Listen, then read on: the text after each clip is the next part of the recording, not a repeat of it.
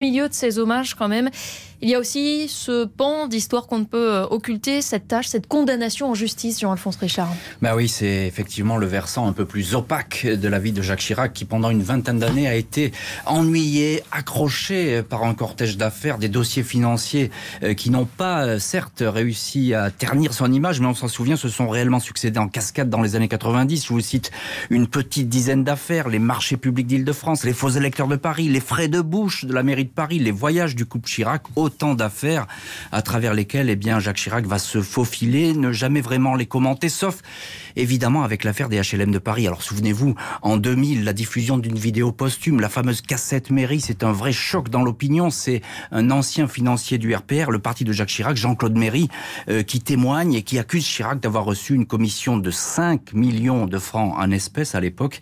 Euh, le juge Alphen va convoquer euh, Jacques Chirac à l'Élysée, ça c'est une première. Et puis le président va bien sûr réagir à la télévision. Je suis indigné. Indigné par le procédé, indigné par le mensonge, indigné par l'outrance. Il doit y avoir des limites à la calomnie. Aujourd'hui, on rapporte une histoire abracadabrantesque. On fait parler un homme mort il y a plus d'un an. On disserte sur des faits invraisemblables qui ont eu lieu il y a plus de 14 ans. On exhume un enregistrement fait il y a plus de 4 ans. Alors je vous le dis, ces, allégations sont indignes et mensongères.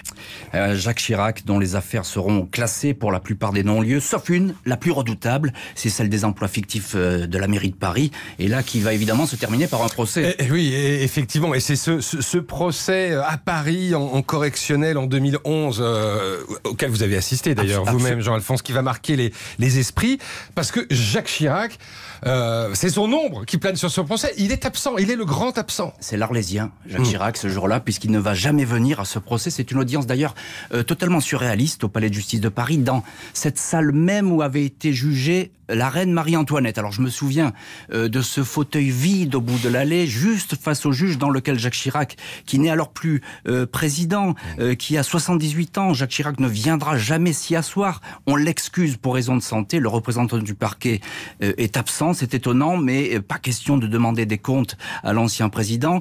Et là, l'un des avocats de, Jacques Chirac, Georges Kiesman, après quelques jours d'audience va, avoir cette plaidoirie qui est extraordinaire et qui est restée un petit peu dans la mémoire judiciaire.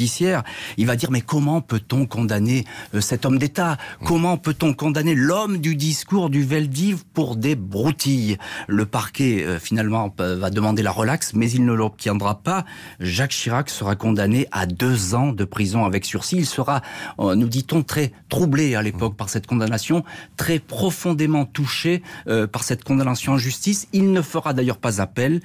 Et il est devenu ainsi, euh, malgré lui, si je puis dire, le premier président condamné par un tribunal dans l'histoire de la République française. Voilà, et le premier et le seul pour l'instant. Hein, euh, précisons-le. Et puis précisons, mais vous l'avez fait, Jean-Alphonse Richard, que pour toutes les autres affaires qui ont fait couler beaucoup d'encre et tellement d'encre pendant des années, les voyages du couple Chirac n'ont lieu, les frais de bouche euh, n'ont lieu. Euh, il n'avait pas non plus finalement été mis en cause dans l'affaire des, des, faux électeurs.